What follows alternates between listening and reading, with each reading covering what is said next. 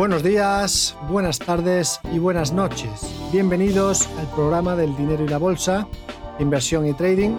Soy Sergio Ávila y me dirijo a todos los ciudadanos de habla hispana situados a ambos lados del Atlántico. Para mí es un placer presentarles el podcast de inversión para los scalpers, los day traders y, como no, también para los inversores de largo plazo. En este programa semanal abarcaremos formación económica y bursátil y proporcionaremos información de actualidad de los mercados financieros, así como análisis relevantes cada semana. Espero que sea de interés para todos aquellos traders que se están iniciando en esta maravillosa actividad económica, como para los oyentes que ya dedican su cuerpo y alma a la operativa bursátil. Y todo ello lo hacemos siempre con el patrocinio de IG, si mantienes la cabeza en su sitio, cuando a tu alrededor todos la pierden, si sigues creyendo en ti mismo cuando los demás dudan, ¿qué oportunidades ves? Si te encuentras con el triunfo y el fracaso, y consigues tratar a esos dos impostores por igual, si eres capaz de ver la oportunidad, el mundo del trading es para ti. Cuando ves la oportunidad, IG Bienvenidos a este tercer episodio. Estamos a 13 de noviembre de 2020 y vamos a analizar qué es lo que ha ocurrido en los mercados a lo largo de esta semana que justamente hoy, hoy termina. ¿no? Hemos tenido pues una semana particularmente movida por una noticia. La noticia eh, fue que la farmacéutica Pfizer dijo que su vacuna experimental de coronavirus tiene una gran eficacia, una eficacia superior al 90% según los resultados de los ensayos iniciales. Y según eh, la propia empresa, pues esto es una gran victoria en la guerra contra el virus que ha matado a más de un millón de personas y que ha golpeado a la economía mundial.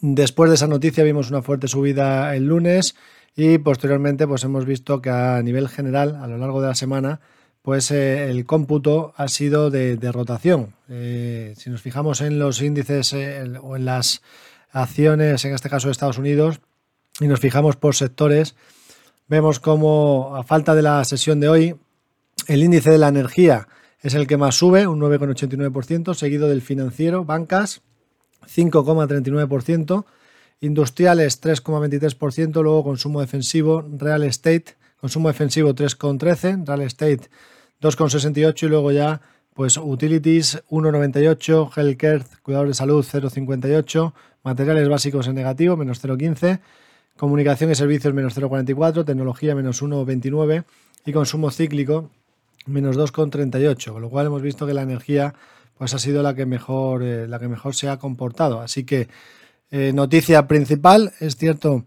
que eh, luego, bueno, pues a medida que va avanzando los días hemos vuelto a ver rotación desde cíclicas a defensivas, con el Nasdaq subiendo en el día de ayer, jueves. Pero bueno, a nivel general yo creo que esta es la noticia importante y eso es con lo que nos tenemos que quedar, que ha habido cierta rotación y que esto pues es eh, interesante eh, porque los inversores pueden empezar a pensar que esta vacuna en el futuro pues eh, pueda ser una solución frente al coronavirus. Es cierto también que ha sido noticia que su CEO, ¿no? el CEO de Pfeiffer, pues vendió acciones justamente el mismo día que dio la noticia, Parece que tenía una orden condicionada que se ejecutó, lo cual esto pues está generando cierta, cierto escepticismo ¿no? entre los inversores para ver si realmente pensar si, si realmente es tan buena la vacuna como es posible que haya eh, ejecutado la orden y que no haya cancelado esa orden de venta que tenía. ¿no? Pero bueno, a nivel general, como decimos, eh, motivo principal de las subidas esta semana, la vacuna de Pfeiffer. Luego hemos visto cómo eh, a nivel también político, el fiscal general de Estados Unidos, William Barr, pidió a los fiscales federales que investigasen las acusaciones sustanciales de irregularidades en las elecciones de la semana pasada, provocando que el principal abogado que supervisa las investigaciones de fraude electoral renunciase en señal de protesta, con lo cual, bueno, pues se han emitido a trámite esas denuncias por parte de Donald Trump. Y, eh, bueno, pues ahora están los inversores viendo si efectivamente pueden tener posibilidades de que esa denuncia vaya hacia adelante. Hemos visto que vimos como Joe Biden el martes dijo que no se detendrá la transferencia de poder pese a que Donald Trump pues haya presentado esas, esas demandas. Y de hecho hoy eh, viernes hemos visto cómo Joe Biden eh, pues ya se ha proyectado como ganador de Arizona, lo cual eh, eso pues reduce todavía más las posibilidades de Donald Trump de cara a esas, bueno, a esas denuncias ¿no? y de cara a ese recuento de votos de cara a ver quién es el presidente.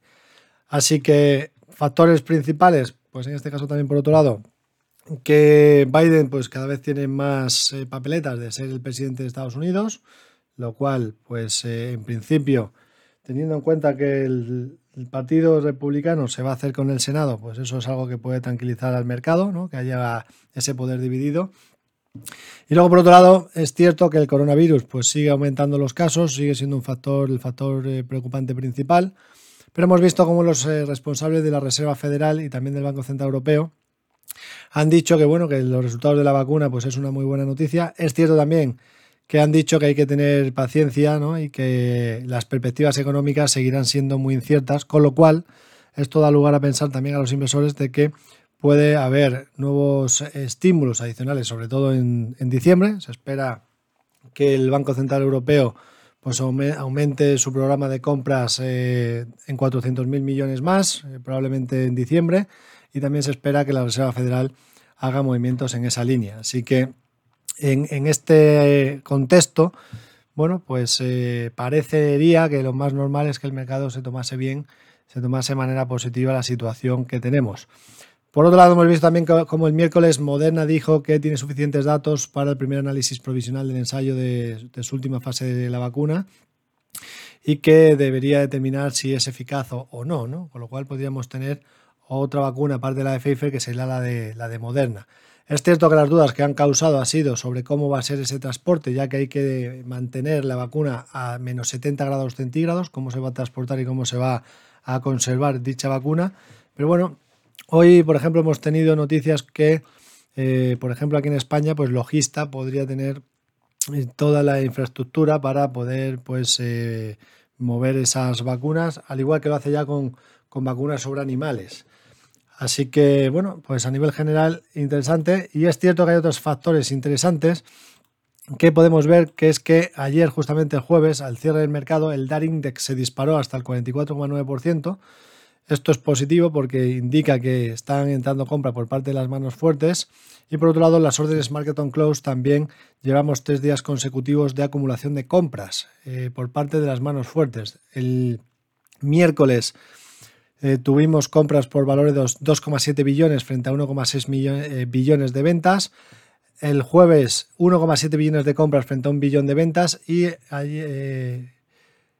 perdón, martes, miércoles y jueves. ¿Vale? Porque faltaría entonces la sesión de hoy. La del jueves, hablamos del martes 2,7 billones, miércoles 1,7 billones, jueves 1,6 billones, ayer, frente a 609 millones de, ventas. Con lo cual quiere decir que, a pesar de las caídas que estamos viendo, parece que las manos fuertes ahora empiezan a acumular.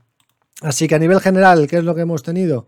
Bueno, pues si nos fijamos en los principales índices eh, bursátiles, pues eh, podemos ver cómo pues tenemos una muy buena semana. El IBEX 35 eh, cotiza ahora mismo con una subida semanal del 13,40%. Tenemos al DAX con una subida del 5,03%, CAC 40 francés 8,66% arriba, Eurostock 7,51% arriba, FUXI inglés 7,09% arriba y PSI portugués 8,31% de ganancia en la semana. Es cierto que en Estados Unidos pues eh, ha habido algo más de debilidad, el Dow Jones sube un 2,67%, un 2,67% acumulado a falta de la sesión de, hoy viernes. El SP sube un 0,79, el Russell 2000 sube un 3,71% y el Nasdaq es el único que de momento se mantiene en negativo con una caída semanal del 1,56%, con lo cual bueno, ahí tenemos esa rotación que comentábamos. En cuanto al mercado español, los valores protagonistas de la semana en España, en el IBEX 35 ha sido IAG, subida del 41,67%, Melia, subida del 38,83%, Santander subida del 33,35%, Bankia 28,43% arriba, Bankinter 27,81% arriba. Como podemos ver, todos los sectores más cíclicos, pues en esta semana se han visto más beneficiados con esa noticia de la vacuna. Y de hecho, eh, compañías de sectores más defensivos se han visto perjudicados. Farmamar acumula una caída de semanal del 19,62%, Solaria pierde un 4,87%, Celnes un 2,40% y Endesa un 1,11% de acumulado de pérdida semanal. En cuanto al IBEX Medium Cap, tenemos las mayores subidas para ENCE, 30,91%, el grupo catalán Occidente ha subido esta semana un 22,27% y Talgo un 18,06%. Solo tenemos en negativo a Agrofoods 4,36%, también un sector, una compañía de un sector defensivo. Y tendríamos a Neynor Homes con una caída del 1,75%. Si nos vamos al IBEX Medium Cap, perdón, al Small Cap, al más pequeño, tendríamos subidas en Edrinks del 31,45%, compañía del sector turístico, beneficiada esta semana. Unicaja subida del 25,28%, LAR España subidas del 24,34%, Coavit Inmobiliaria subida del 21,45%. En cambio, Rec Joffre, en este caso, termina la semana en negativo, 3,37% abajo. O sea, tenemos a sector farmacéutico más defensivo hoy eh, o esta semana perdiendo posiciones, igual que Robi, que pierde un 1,63%. Y luego tenemos también caídas esta semana en prisa con un 2,23% abajo de acumulado. Si nos vamos al mercado europeo, tenemos una compañía española liderando dentro del Eurostock las subidas esta semana, que es el Banco Santander, con una subida del 33,86%, le sigue Airbus 23,27%, ING 22,38% y BNB Paribas subidas del 20,31%. Luego le seguiría Amadeus con subidas del 20,17%. En cuanto a los valores más bajistas de esta, de esta semana, pues tenemos a Prosus, la holandesa, con una pérdida del 6,93%, Deutsche Post una pérdida del 6,06%, Bonovia del 3,40%, a Holden Heise 2,69%, Adidas 2,13% abajo. Y si nos vamos al mercado americano, en este caso eh, focalizándonos en el Dow Jones, tenemos las mayores subidas para Chevron, compañía de petróleo. También en este caso pues, eh, se ha visto beneficiada por esa subida a nivel general de la energía. Eh, con lo cual, pues 13,38% arriba, seguido de Boeing 12,03% arriba, eh, JP Morgan 10,11% de ganancias, mientras que entre los valores más bajistas tenemos compañías dentro de las FAN. Facebook 6,28%, eh, perdón, 6,25% de caída, Amazon 6,07%, Tesla 4,23%, Salesforce 4,12%, Microsoft 3,70% abajo, con lo cual como vemos la tecnología pues ha visto más perjudicada esta semana. Pero bueno, dentro del sector tecnológico a nivel general, dentro del Nasdaq, tenemos también fuertes subidas para Actevo Therapeutics, subida semanal del 78,48%. Eh, le sigue Allied Healthcare Product, en este caso también estamos hablando aquí que son compañías del Nasdaq, pero del sector de cuidados de la salud. Allied Healthcare sube un 69,40% y luego tendríamos a Celquity con una subida del 49,38%, seguido de Biocep con una subida del 38,43% y Celsius subida del 34,74%. Pero también tenemos fuertes caídas esta semana. Tenemos a Emetis con una pérdida del 50,93%, seguido de 180 Life Science con una pérdida del 42,08%, Akerna se deja un 31,87%, Biogen se deja un 26,56%, y eh, carparts.com eh, pierde un 24,80% esta semana. En cuanto a los datos eh, macro, pues le echamos rápidamente un vistazo a lo que hemos tenido esta semana, que es lo que nos ha acontecido como lo más importante. Y bueno, pues tendríamos que hemos tenido el lunes comparecencia de Christine Lagarde y también comparecencia del gobernador del Banco de Inglaterra, de Bailey. El martes teníamos ingresos medios en el Reino Unido con un aumento del 1,3%, cuando se esperaba un aumento del 1%, con lo cual eso es eh, positivo. También hemos tenido algo de evolución positiva en el desempleo en el Reino Unido, eh, en este caso una caída de 29,800 eh, ha caído el desempleo cuando se espera un aumento de 50.000 nuevos desempleados, con lo cual muy positivo. En cambio, el índice CIU de confianza inversora en Alemania ha caído con claridad. Eh, veníamos de un dato de 56,1, se esperaba un dato de 41,7 y ha sido 39, con lo cual muy por debajo de lo esperado. Y luego tuvimos también el martes la encuesta JOLS de ofertas de empleo en Estados Unidos, que se esperaba 6,5 millones y fueron 6,34, con lo cual peor de lo esperado. El miércoles tuvimos decisión de tipos de interés por parte del Banco de Nueva Zelanda, de la Reserva de Nueva Zelanda, mantuvo los tipos en el 0,25%. Y también tuvimos comparecencia de, de Christine Lagarde. Ayer jueves tuvimos Producto Interior Bruto en el Reino Unido por debajo de lo esperado, lo cual eh, pues se afectó negativamente a la libra esterlina junto con todo el tema del Brexit. Y también, bueno, pues eh, una de las de los pares que se podrían vigilar es la libra frente al dólar neozelandés, que hemos comentado antes que Nueva Zelanda mantuvo los tipos. Y en este caso, pues se ha visto bastante presión en la libra frente al dólar neozelandés, por decir alguna divisa a tener en cuenta. Con lo cual, el Producto Interior Bruto del tercer trimestre, un aumento del 15,5%, cuando se esperaba un aumento del 15,8%. A nivel anual, el dato anual, caída del 9,6% del Producto Interior Bruto, cuando se esperaba una caída del 9,4%, con lo cual peor de lo esperado. Y el dato mensual, una, un aumento del 1,1% cuando se esperaba un aumento del 1,5%. Así que peor de lo esperado. Y luego, en cuanto a los inventarios de petróleo crudo, se esperaba una caída de 913.000 barriles y hemos visto un aumento de 4,27 millones, con lo cual un gran aumento de barriles de que, sigue, que, sigue habiendo de inventarios de petróleo crudo, en este caso eh, marcado por la Agencia Internacional de la Energía. Tuvimos también comparecencia de la ayer y bueno, a nivel general pues hemos visto eso, ¿no? Que el Banco Central pues dice que eh, está muy, le parece muy bien el tema de la vacuna, pero que hay todavía muchos riesgos y que por tanto también ha instado a los gobiernos a hacer eh, mayores eh, políticas de gasto o, en este caso de, estímulo.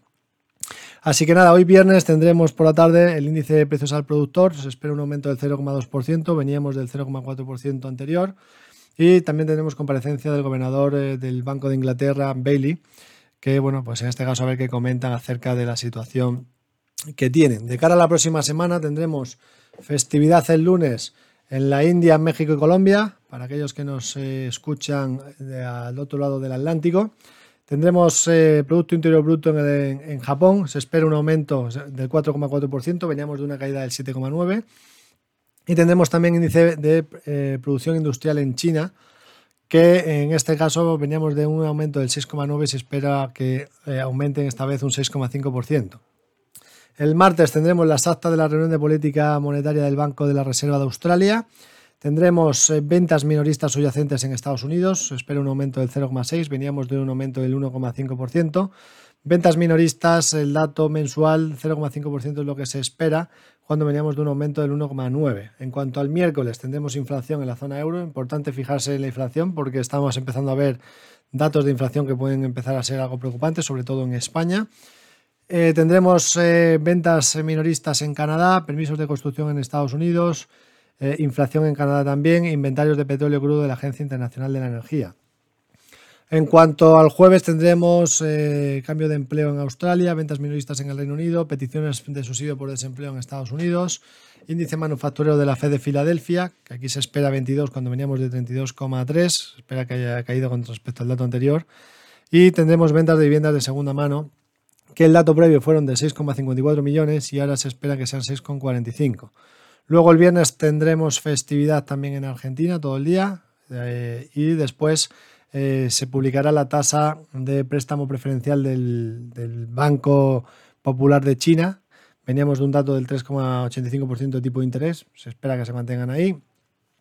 Ventas minoristas en el Reino Unido, ventas minoristas en Canadá y evolución del empleo en el trimestre, en este caso en Nueva Zelanda. Así que estos serán los datos que tendremos de cara a la semana que viene.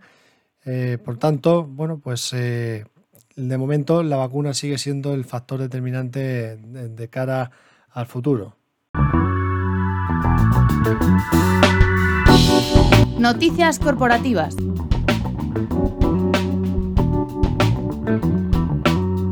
En cuanto a las noticias corporativas, veíamos cómo el lunes los fondos se lanzaban con mil millones a la vivienda en alquiler. El BVA pedía cambios regulatorios que den a la banca armas contra la crisis en la que nos encontramos. Y por otro lado, Gigas eh, compra el negocio empresarial de Más Móvil en Portugal para entrar en las telecos, mientras que Fitman inyectará 200 millones de capital en día para poder refinanciar al grupo. También, en este caso, tenemos noticias sobre Acciona, finalista de un contrato en Noruega por valor de 250 millones de euros, mientras que la empresa de seguridad canadiense Garga Wall eh, prorroga su oferta hostil por G4S, esto a nivel internacional.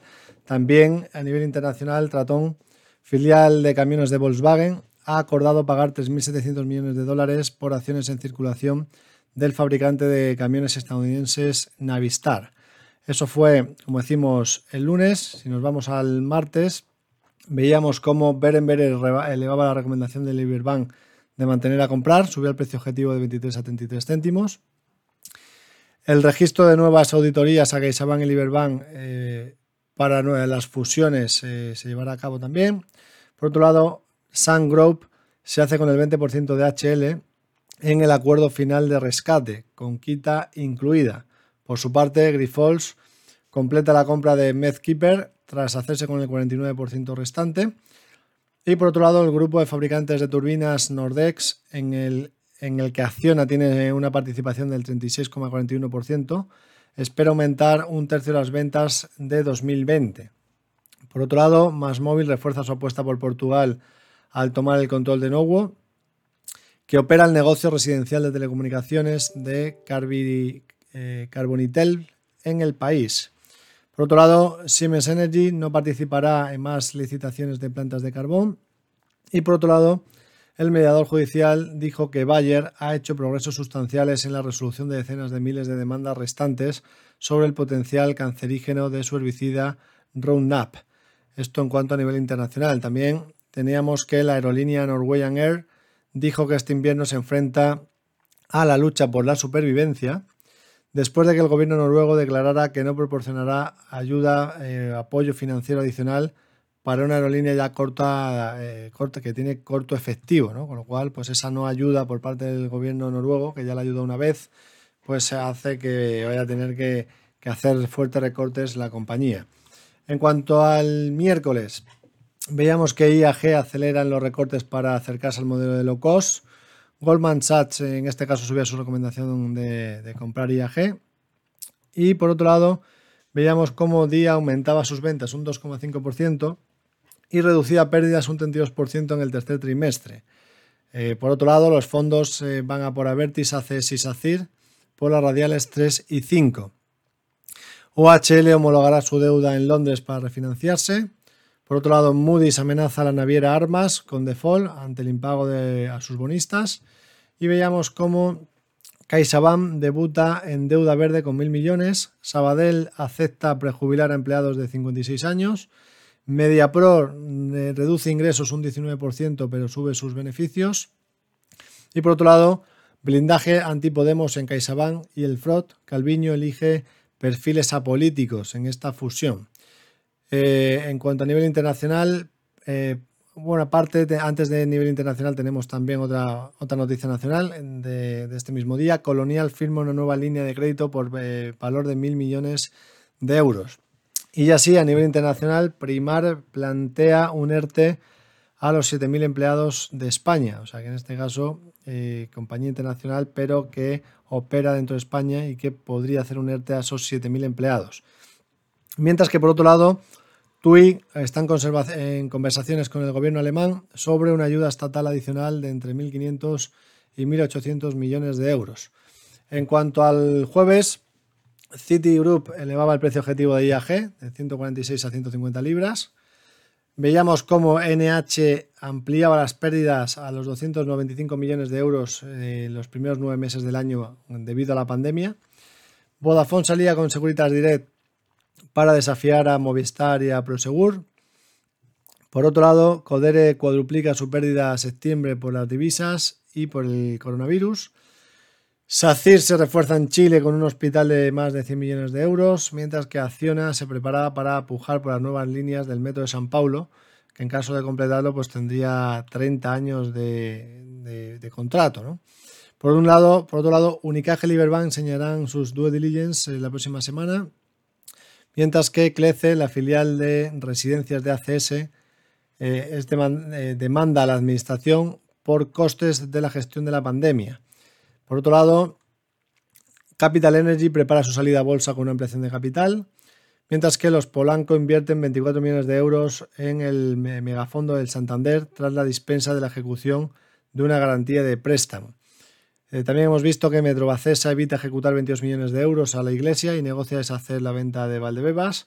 Y por otro lado, CAF reduce pérdidas a septiembre a 21 millones de euros, mientras que a nivel internacional, en Alemania, Lufthansa dijo el miércoles que ha alcanzado un nuevo acuerdo con el sindicato Verdi para recortar 200 millones de euros en costes a cambio de no aplicar despidos forzosos en 2021.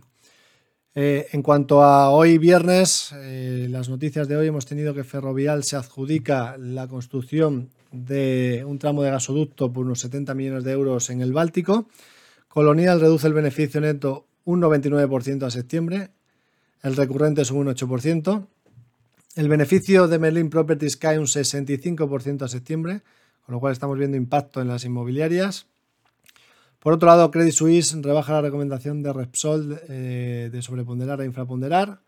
Por otro lado, Talgo sufre la pandemia en las cuentas a septiembre y advierte un horizonte incierto. Iberia recupera el puente aéreo y las rutas americanas. Buena noticia en este caso para Aere y para IAG. Por otro lado, ENCE vende el 49% de su filial de energía en una operación que valora en 886 millones de euros. Mientras que, por otro lado, Telefónica y sus socios se quedan sin rival para comprar la eh, brasileña hoy. Y también hemos tenido noticias de Inditex que facturó 120 millones en el primer año de venta online en países sin tiendas físicas, lo cual es una muy buena noticia también en este sentido, que esté facturando Inditex en países que no tiene tiendas. Por otro lado, el broker de Calton Group reclama 60 millones a Santander por la ciudad financiera. Por otro lado, Abengoa prorroga una vez más el plazo para cerrar su rescate hasta el 17 de noviembre, mientras que, por otro lado, Corporación Financiera Alba pierde 2 millones hasta septiembre por los resultados de participadas, mientras que LAR eh, prevé caídas en ventas del 25% en sus centros por las nuevas restricciones. A nivel internacional, ThyssenKrupp está analizando fórmulas para mantener su filial de electrolisis UDE ante previsiones de un aumento de la demanda de producción de hidrógeno a gran escala. Mientras que por otro lado, Tesco creará parques solares, instalará más paneles solares en sus tiendas y lanzará vehículos eléctricos. Así que estas serían el resumen de las noticias de esta semana. Recomendaciones de brokers.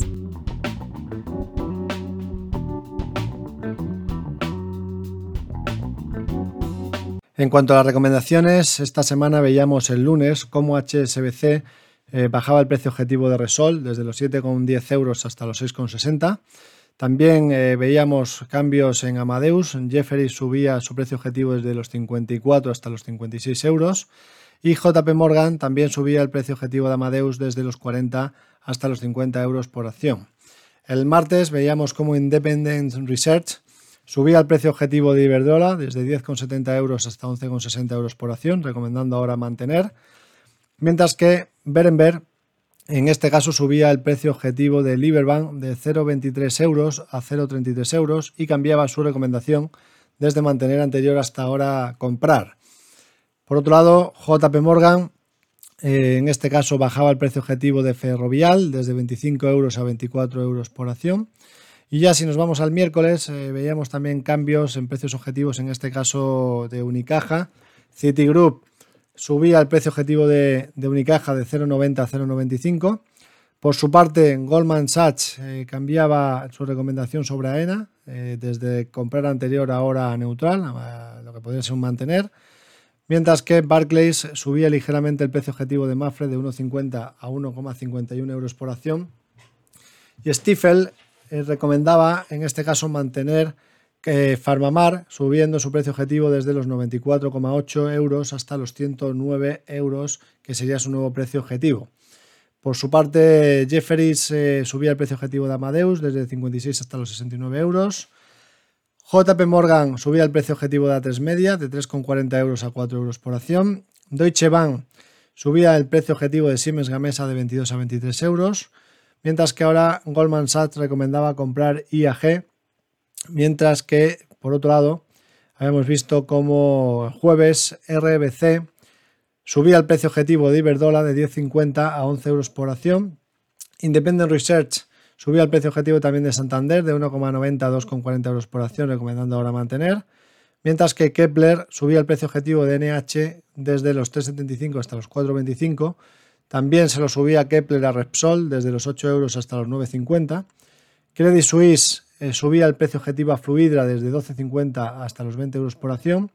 Y Credit Suisse eh, también subía el precio objetivo de Siemens Gamesa desde los 23 hasta los 24,70 euros por acción. Así que este es el resumen de las recomendaciones de esta semana.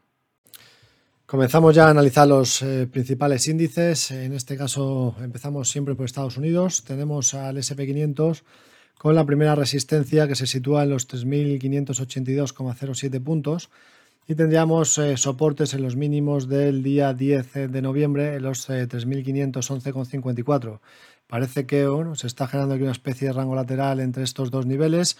La superación de los 3.582,07 sería una muy buena noticia y de momento vemos que pues, no está demasiado sobrecomprado. El RSI cotiza en 64 puntos, no ha entrado todavía ni, siquiera por encima de los 70. Y el momentum está también con pendiente positiva. Con lo cual, pues eh, podría ser una buena noticia. Y además lo que comentábamos al inicio, ¿no? El hecho de que pues eh, en Estados Unidos estén entrando dinero por parte de, los, eh, de las manos fuertes de los fondos, tanto la zona del smog como el DAR Index, pues podría ser buena noticia para el mercado americano. Con lo cual, como digo, primera resistencia en el SP 3.582,07, soporte 3.511,54, luego tendré otro soporte 3.451. Si supera por arriba, pues estaría rompiendo un rango lateral, con lo cual podría marcar bastante más recorrido alcista para el futuro. Si nos vamos al Nasdaq, al tecnológico, bueno, hemos visto que después de intentar eh, eh, pues, eh, rebasar la resistencia de los 12.419 puntos, desde ahí ha habido una corrección, una corrección que nos ha llevado hasta el 61,8% de Fibonacci del último tramo impulsivo que fue justo después, antes, justo antes de las elecciones, el día antes de las elecciones, que ya que se anticipaba que pudiera haber una victoria más clara de uno de los dos y que además pudiera estar dividido el, poder, ¿no? las cámaras con el Senado por parte de los eh, republicanos, pues esto eh, hizo que subiese con fuerza, se enfrentó a la resistencia de los 12.419. Tras un intento ahí de, amago, se apoyó media de 30 en el 61.8 y desde entonces se está arrancando. Estaría, sería una muy buena noticia si superase los 12.419, que sería romper los máximos de nuevo, y con lo cual eso pudiera pues, marcar eh, un segundo impulso alcista al menos hasta los 13.000 puntos, nivel psicológico número redondo. Así que por la parte inferior, ¿qué podemos fijarnos? Pues primer soporte y el más importante, los 11.518,3. Me voy a ir al índice Dow Jones, Wall Street.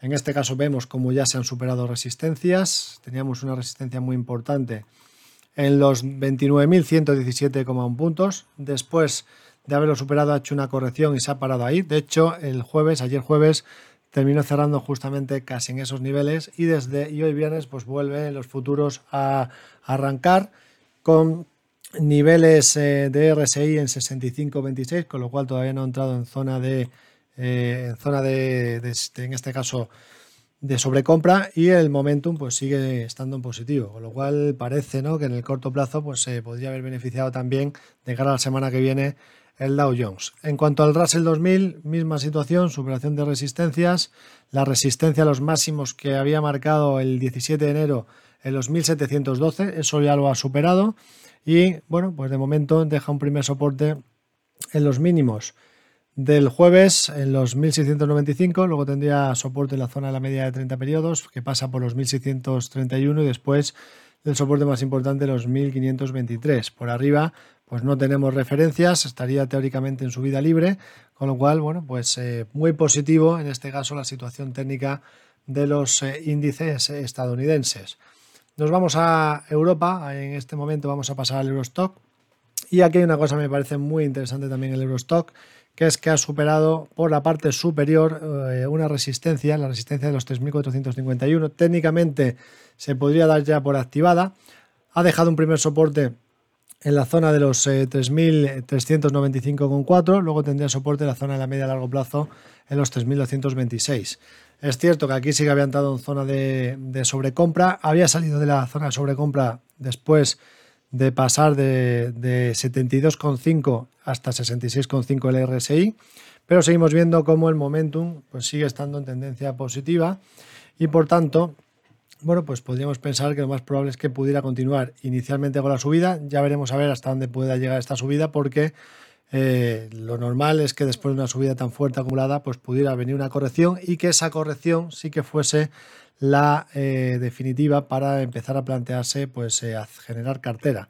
Lo bueno de esto es que la superación de esos 3.450 puntos técnicamente estaría activando un segundo impulso alcista de largo plazo con objetivo los 4.100 puntos, teniendo en cuenta que hay una resistencia por encima en los 3.864. Así que parece también positivo en este caso para el Eurostock. De momento el momento no muestra debilidad. Habría que fijarse una vez que muestre debilidad hasta dónde podría llegar la corrección. Se podrían marcar ahí niveles de Fibonacci para poder poner posibles soportes.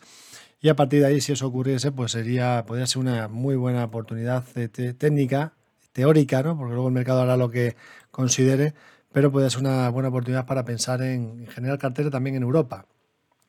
De voy el siguiente valor al DAX. Al DAX le quedaría superar los 13.461,8, que sería esa resistencia, la primera que tiene y la más importante. De superarlo, activaría también un segundo impulso alcista eh, más amplio. Y de momento tampoco vemos debilidad en el momentum, así que lo más normal sería que intentase atacar esos 13.461 que lo superase y después de superarlo, pues habrá que estar muy pendientes porque ahí podría venir una corrección más fuerte y en esa corrección, pues también lo he dicho lo mismo que decíamos en el mercado del Eurostock, ¿no? que podría empezar a ser oportunidad también de pensar en pues, eh, generar una cartera de más largo plazo, de comprar en correcciones. Eso para el caso del de eh, DAX alemán. Si nos vamos al IBEX 35, vemos cómo sigue fuerte. Así, aquí sí que es cierto que está sobrecomprado, pero también es cierto que se puede mantener en zona de sobrecompra pues en mayor tiempo. El tiempo, hay veces que se está bastante tiempo sobrecomprado antes de salir de esa zona de sobrecompra. Con lo cual, resistencia 7.995 puntos. Una superación de ese nivel sería algo muy positivo. Algo muy bueno que ha hecho esta semana es que ha superado la media a largo plazo. Con lo cual, bueno, pues si superase esos 7.995 y luego viniese una corrección, esa corrección también, pues teóricamente pudiera ser pensada, aprovechada para eh, subirse a la, tendencia. CAC 40 francés, misma situación, aquí ya ha activado, técnicamente ya habría activado ese segundo impulso alcista al superar la zona de los 5.232, con lo cual pues se ha hecho una corrección al 38.2, ha superado esa zona y ahora mismo pues estaría en esa zona de subida. Importante hay que decir también que el momentum pues, sigue marcando fortaleza y que también pues, se podría esperar en el futuro hasta si nos dice un cruce el momentum negativo eh, para pensar en corrección y eh, generar cartera después de esas correcciones.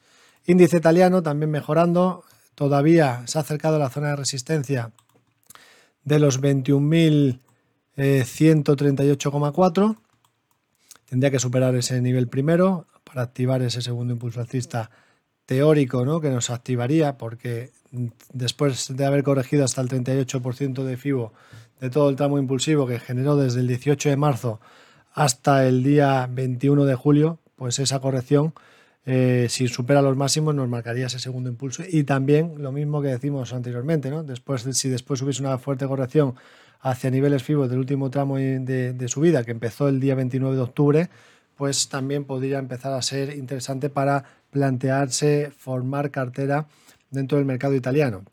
Portugal mejorando también, aquí ha roto en este caso el PSI portugués un canal bajista por la parte superior, con lo cual al haber roto ese canal, pues eh, técnicamente nos estaría generando una figura de extensión de ruptura de canal hacia el entorno de los 4.688 puntos, de momento, pues tendría soporte en la media que pasa por los 4.260 y después en la de 30 que pasaría por los 4.130 y después el soporte más importante los 3.788.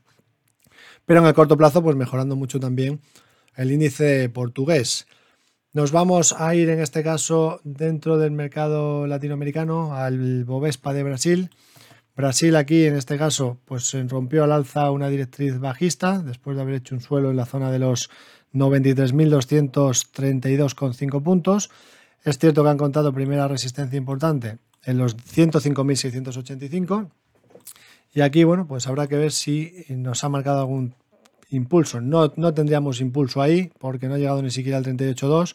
Entonces lo que podríamos pensar aquí en este caso ahora en el Bovespa es que tiene que está cotizando en un rango lateral entre los 93.232,5 y los 105.685.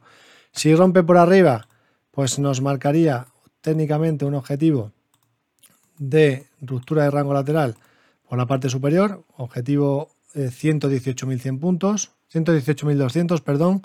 Si rompe por abajo finalmente el, el, rango lateral, pues tendría un objetivo teórico potencial hacia los 80.800. Eh, Así que, de momento, resistencia 105.685, soporte primero en los 98.300 y luego en los 93.232. Nos vamos a Asia, en este caso vamos a Japón. Japón hemos visto que se ha disparado fuertemente. Aquí sí que es cierto que no tenemos ninguna figura técnica eh, que podamos indicar, porque no ha habido eh, correcciones ni tampoco eh, correcciones proporcionales, quiero decir, que nos pueden indicar hacia dónde puede irse. Lo único que podríamos indicar es que puede ser esto una cuña, cuña ascendente, que quizás, pues, eh, esta cuña ascendente que eh, se generó tras superar los 24.097,2 puntos, hay que decir que ya hubiese cumplido el objetivo el día 9 de, de noviembre, cuando llegó a la zona alta de los 25, eh, casi 25.940. Con lo cual ahora pues no hay referencia clara, está en zona de sobrecompra, eso es importante tenerlo en cuenta. Con lo cual, si se quiere entrar en el índice de Japón, pues lo, ideal sería esperar a que haya una corrección, eh, quizás hasta el soporte de los 24.097,2 para posicionarse de cara al swing. Si se quiere hacer intradía es otra cosa porque ahí ya hay que ir viendo cada día qué es lo que está sucediendo. En cuanto al índice China, China 50, eh, aquí también podemos decir que se ha activado figura. Fijaros que los mercados a nivel general, los índices están eh, marcando eh, ciertas figuras técnicas muy importantes. Aquí que quiera operar por fundamentales, pues evidentemente lo va a tener más difícil porque sí vamos a seguir teniendo datos negativos en cuanto a fundamentales, pero si operamos por técnico, pues vemos como casi activa el índice China casi activa, no lo ha llegado a activar porque para mí hubiese sido importante ver un cierre diario por encima de los 16.669 puntos. El pasado lunes lo intentó rebasar, pero al final terminó cerrando por debajo. Esa sería la primera zona de resistencia que tuviera que superar. Si supera ese nivel, pues se marcaría para medio plazo un objetivo 19.895. Recordar que está cotizando en 16.069. Y como decimos, esto tiene que ser un cierre diario por encima de los 16.669. Mientras no veamos eso, pues de momento se está apoyando en zona de soporte en los 15.990 y luego tendrá otro soporte en los 15.530 y después en los 14.870 puntos. Y eh, para terminar, nos vamos a ir al índice de Taiwán, que el índice de Taiwán pues, acaba de romper por la parte superior un rango, un rango que se que cotizaba entre los 12.047,8 puntos y los 13.003,2 puntos.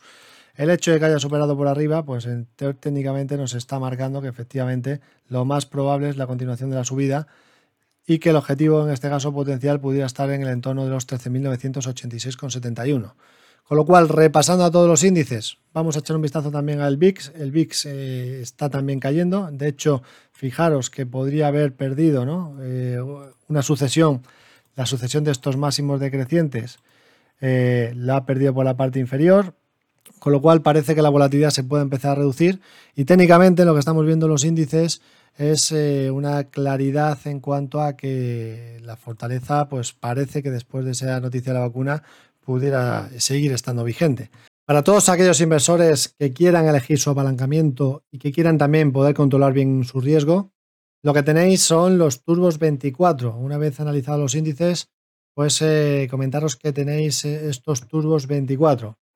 Los turbos 24, valores cotizados con los que puede operar las 24 horas del día, 5 días a la semana le permiten ir largo o corto en una serie de índices principales, pares de divisas y materias primas, con un riesgo limitado y un apalancamiento flexible. Así que, ¿cómo empezar a operar con Turbos 24? Primero, necesita abrir una cuenta de Turbos 24. si todavía no es cliente de IG, pueda abrir una cuenta de manera rápida y sencilla en nuestra página web. O si ya tiene una cuenta con IG, puede añadir una cuenta de Turbos 24 desde MyIG. Cuando la haya abierto, podrá iniciar sesión y operar por primera vez con los Turbos 24 a través de nuestra plataforma web o de la aplicación. Primero escoja un mercado y después escoja si quiere ir largo o corto. Compraría un Turbo 24 largo si creyese que el precio del mercado subyacente va a subir. Tendrá que escoger un nivel de knockout preestablecido para su operación. Este es el precio subyacente al que su Turbo 24 vencerá en caso de que se alcance. Los niveles de knockout disponibles se encontrarán por debajo del precio actual de mercado. Como alternativa, si espera que el mercado subyacente baje, compraría un Turbo 24 corto. En este caso, todos los niveles de knockout serán mayores al precio actual de mercado. Por lo tanto, verá turbos 24, tanto largos como cortos cotizados, con distintos niveles de knockout y los ratios de apalancamiento que ofrecen y sus precios. Además, el precio de referencia de IG para el mercado subyacente. El precio de cada Turbo 24 está basado en la diferencia entre su nivel de knockout y el mercado subyacente, con los costes del creador de mercado incluidos y un multiplicador aplicado. Escoja el nivel de knockout que desee y pinche para abrir el ticket de operación. Cerca de la parte superior verá los precios de compra y venta con los volúmenes de los turbos 24 disponibles para esos niveles. Recuerde que solo puede comprar para abrir una posición nueva. El precio de venta es al que podría cerrar la posición antes de que se alcance su nivel de knockout. Estos son los mejores precios disponibles actualmente en el mercado, pero si pincha en Ver profundidad de mercado, verá el libro de órdenes completo. Puede escoger cualquiera de estos precios o simplemente intentar obtener un precio mejor al abrir una orden dentro del spread. Su ticket se rellenará con una orden límite válido durante el día, sin embargo, puede escoger otros tipos de órdenes de mercado o límites. Con las órdenes límite podrá especificar un nivel de precio, mientras que con las órdenes a mercado simplemente recibirá el mejor precio del mercado. Ajuste la cantidad de turbos 24 que desea comprar. Multiplíquela por el precio que le ofrece la retribución, que es su desembolso por la operación y su pérdida máxima. Previsualice su orden y después realícela. Así que, ¿cuáles son los costes de los Turbos 24? Sus operaciones no tienen comisión y, por eso, todos los gastos posibles son inherentes al precio, ya que todo lo que pagará son los costes iniciales. Para los costes de financiación nocturna existe un ajuste diario para su nivel de knockout en lugar de costes en su cuenta. ¿Qué ocurre con las operaciones de Turbos 24 que cierra? Como los Turbos 24 no vencen, puede realizar una orden de venta cuando quiera, a no ser que se haya alcanzado su nivel de knockout. Pinche en Vender en la pestaña de posiciones, la cantidad muestra el número máximo de Turbos 24 que puede vender y puede reducirlo si desea mantener la misma exposición. También puede escoger un tipo de orden si lo desea. Previsualice y realice su orden y recibirá una notificación cuando se haya ejecutado. Si tiene cualquier duda sobre el trading de Turbos 24, póngase en contacto con nosotros. Estaremos encantados de ayudarle. Bien, pues eh, pasamos ya al análisis técnico de las acciones protagonistas de la semana en España. Empezamos con las compañías que más han subido. Empezamos inicialmente por IAG. Vamos a hacer análisis técnico en este, en este caso. Y bueno, lo que tenemos en IAG es que después de apoyarse en el soporte de los 0,9820, ha generado aquí una especie de rango lateral que lo rompió por la parte superior, tenía los máximos en los 1.21.2 y desde ahí se ha disparado. De momento tiene un hueco todavía por cerrar, el hueco se cerraría en los 2,09 y antes de cerrar ese hueco tiene una resistencia muy importante en los 1,80 y después en la media de largo plazo que pasa por los 1,9815.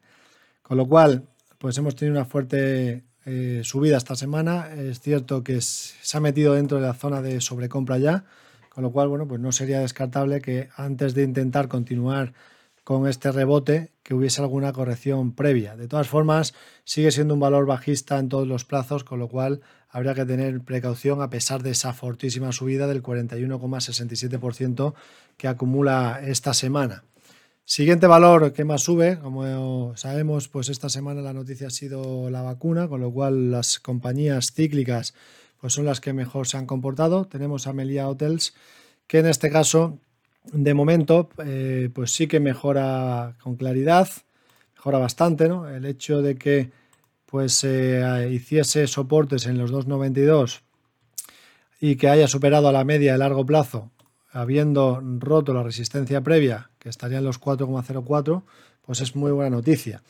Ahora es cierto que efectivamente pues también está en zona de sobrecompra después de haber subido un 38,83% y si pensásemos que esto pudiera ser el comienzo de algo superior, de algo mayor, pues lo ideal sería marcar niveles de Fibonacci ver hasta dónde corrige cuando hay alguna corrección, si se para en alguno de los niveles FIBO, pues ya sea en el 38.2, en el 50 o en el 61.8, que además el 61.8 eh, coincide con la media de largo plazo que pasa por los 3.64, si hubiese algún freno en esos niveles y en, eh, pues marcase después la posibilidad de un segundo impulso alcista superando los 4.81, pues eso podría ser muy buenas noticias para pensar en el futuro. Si corrige hasta la zona de la media, se para ahí y nos da pautas de giro, pues eh, podría ser el comienzo de algo más grande, de algo mayor para Melia, que se había visto muy claramente perjudicada y que habíamos visto cómo perdía la media de 200 el viernes 24 de enero, justo antes de todas las fuertes caídas.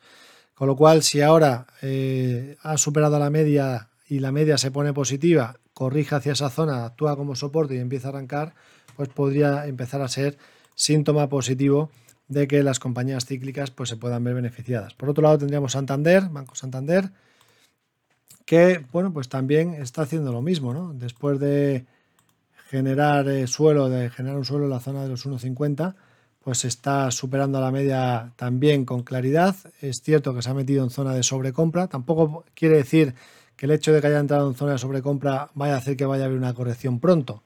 Podría ser que no, podría ser que continuase todavía pues el movimiento positivo. Tiene resistencia a los 260.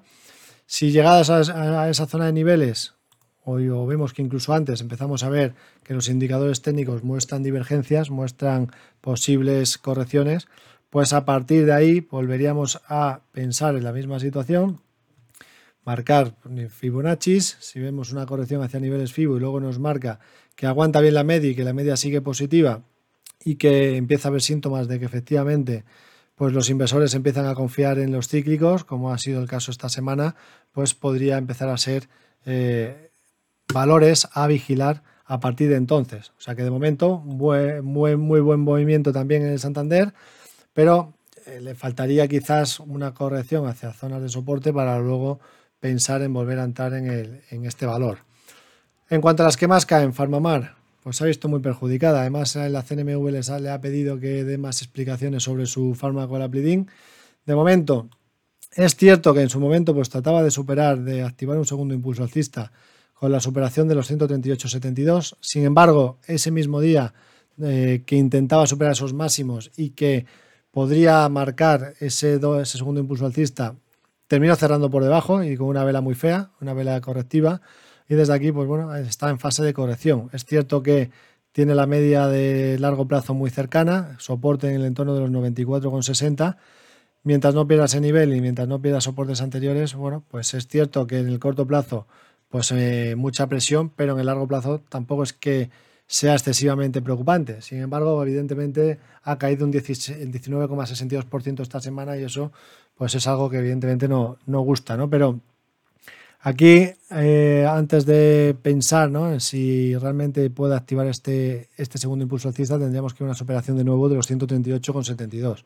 Así que cautela, cautela en este caso en Farmamar, porque se ha vuelto a poner por debajo de la media de 30, como hizo en su día antes de esta corrección, y podría pues eh, lateralizar eh, antes de, pensar en que esto, este valor pudiera subir más. Lo más normal sería ver alguna lateralización por encima de la media sin que pierda soportes.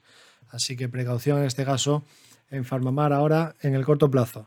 Solaria, valor que sube, baja un 4,87% esta semana. Bueno, aquí no pasa nada, está dentro de un rango lateral, tendencia alcista, nada del otro mundo. Eh, no puede perder el soporte de los 15,68. Si pierde ese nivel, precaución. O si vemos que empieza a perder la media y que la media se empieza a poner negativa, precaución también la media de 30, que sería el primer factor a tener en cuenta. Luego tenemos a Celnes que baja un 2,40%. Como hemos dicho, compañías más defensivas pues se han visto más perjudicadas esta semana. Aún así, bueno, pues Celnex eh, se ha apoyado bien en la zona de la media también, no ha perdido soportes anteriores. Eh, está aquí empezando a, a, marcar, pues es cierto, más lateralidad, un rango más amplio. Sí que es cierto que aquí podría ser un triángulo expansivo, esto habría que tenerlo muy en cuenta. Si pierde por la parte inferior, pues cuidado porque podría ser un triángulo expansivo. Así que bueno, de momento, pues eh, es cierto que, el aspecto técnico no es tan bueno como el que venía teniendo, pero todavía sigue siendo alcista porque está por encima de la media a largo plazo y por encima de la media de 30 periodos. Así que bueno, más precaución ahora en Celnex después de esta semana pero, pero como decimos, sigue siendo, sigue de momento estando positivo mientras no haya ruptura de pérdidas de soportes de los 49,20. Dentro del IBEX eh, Medium Cap, hemos dicho que las que más subían eran ENCE, pues vamos a ver ENCE con una subida del 31%. Aquí de momento, pues rompe al alza la media, también bastante ya sobrecomprado, no, no sería descartable. Hombre, la vela que nos está dejando hoy no es para nada no es muy positiva, ¿no? alejándose mucho de los máximos y, posible pérdida, eh, posible cierre negativo. Aquí habría que ver una consolidación, que la media se, gire para pensar en que este valor pues, pudiera ser interesante. Yo de momento no me gusta tampoco mucho en el aspecto técnico que tiene, a pesar de que está rompiendo con hueco alcista la, la, media, pero habría que esperar ahí una consolidación por encima de esos niveles antes de pensar en que pudiera haber un cambio en la tendencia. Catalana Occidente, que es el segundo valor que más sube con un 22% esta semana. Aquí sí que empieza a haber cosas interesantes, sí que se empieza a ver muestras de mejoría, con lo cual, si vemos que el mercado eh, completo, el, con las compañías que más habían visto penalizadas, empiezan a, recuperar, pues podríamos eh, pensar en, en, buenas noticias. ¿no? Fijaros que aquí se ha apoyado en el 61.8 el primer tramo impulsivo, ya estaría cerca de completar el segundo impulso. Segundo impulso eh, que nos lo marcó cuando ha superado los 25.90 y los 23.95. Nos marca un segundo impulso hasta la zona de los 26.97. Está ya bastante cerca de esa zona. Lo normal sería ver pues, que llega a esos niveles o que incluso los sobrepase, que haya corrección de nuevo y ahí a partir de ahí ver si nos eh, marca algún tercero. Así que este sería el resumen de las eh, acciones, en este caso de esta semana, por comentar alguna más, eh, Talgo, que sube un 17,42%. Salgo talgo acumulado semanal. Vamos a echar un vistazo. A ver si puedo directamente poner el gráfico.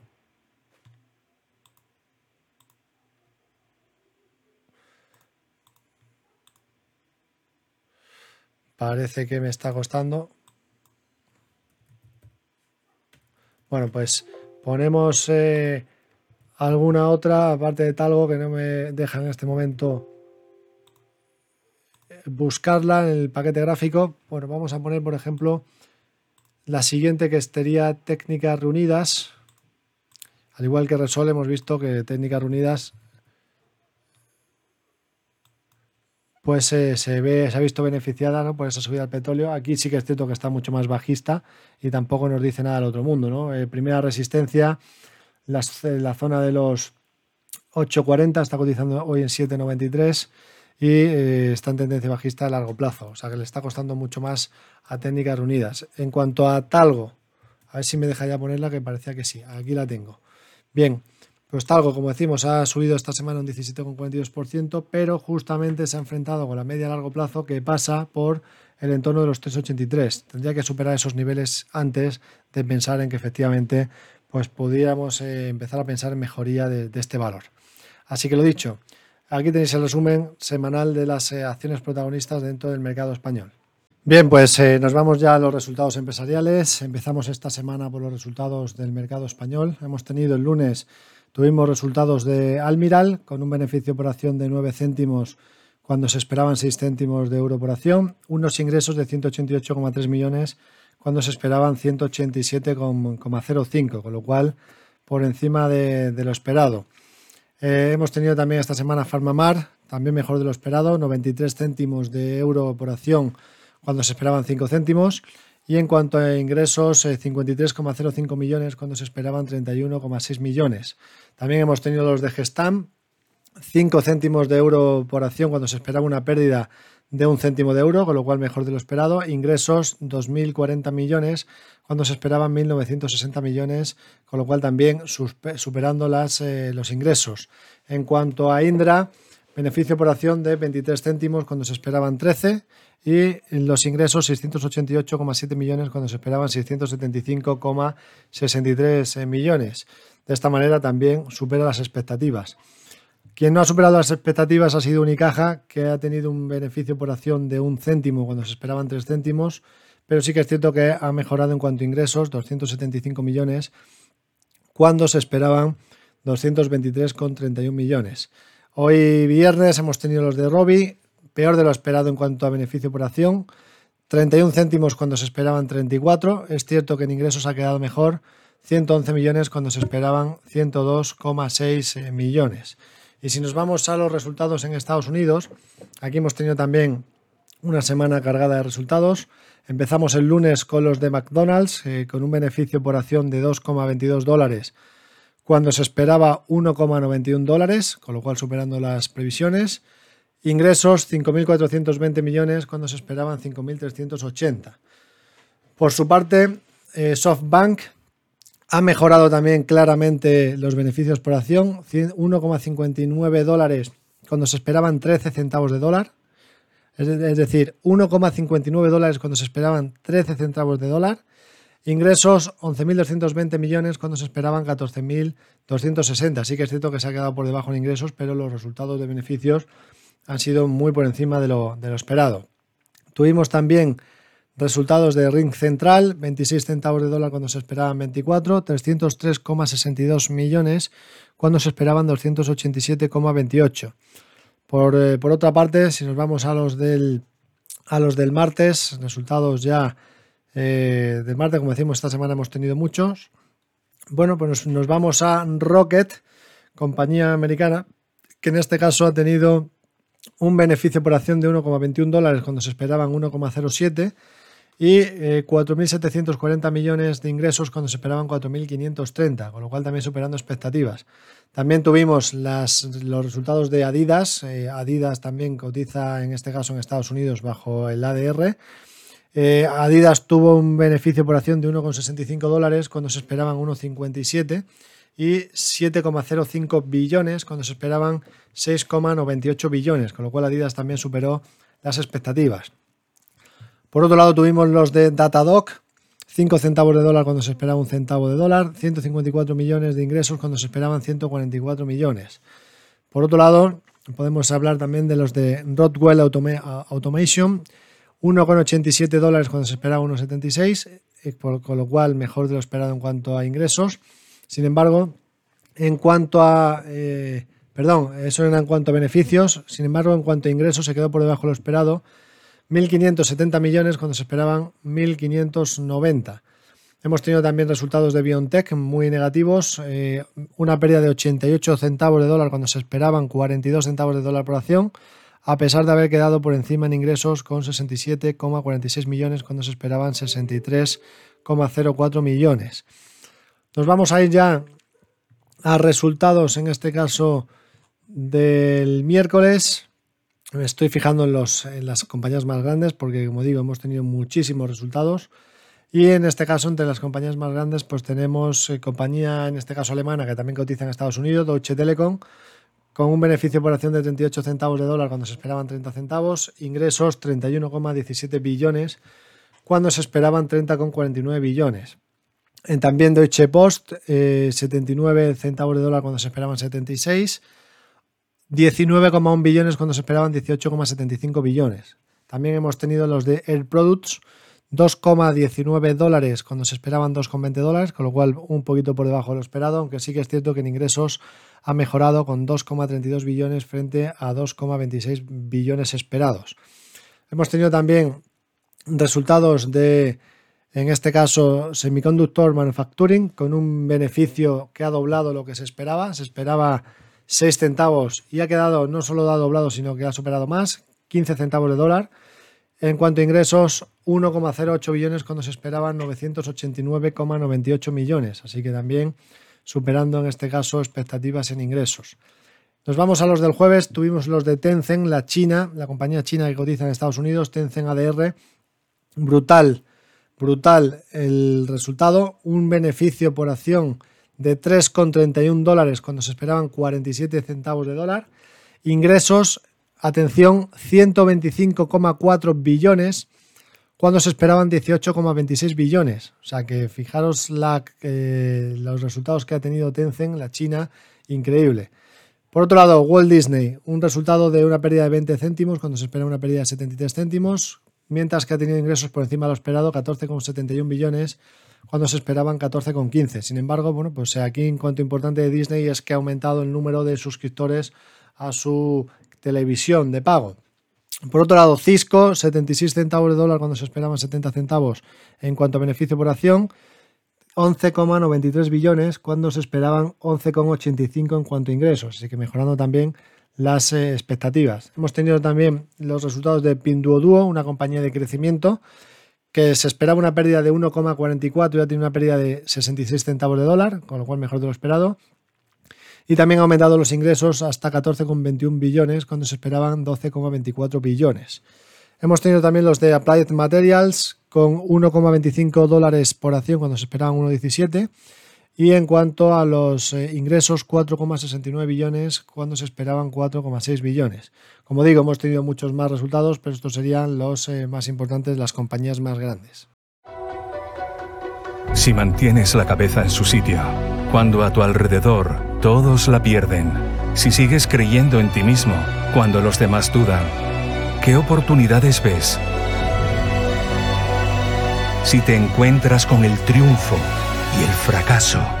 Y consigues tratar a esos dos impostores por igual. Si eres capaz de ver la oportunidad, el mundo del trading es para ti. Cuando ves la oportunidad, IG.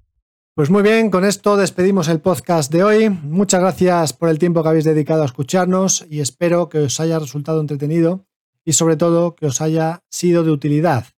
Para mí es muy importante conocer vuestra opinión, ya que de esta forma podemos mejorar en los próximos episodios. No dudéis en ponernos un comentario o suscribiros a los canales tanto de Spotify como de iBox que estarán disponibles en el futuro. De momento, ¿cómo nos podéis contactar? Pues lo podéis hacer a través de la web ig.com y sobre todo, pues eh, si me queréis eh, contactar personalmente, donde más activo estoy es en Twitter, en arroba Sergio ig y eh, también podéis buscarme como Sergio Ávila Bolsa tanto en YouTube como en Instagram.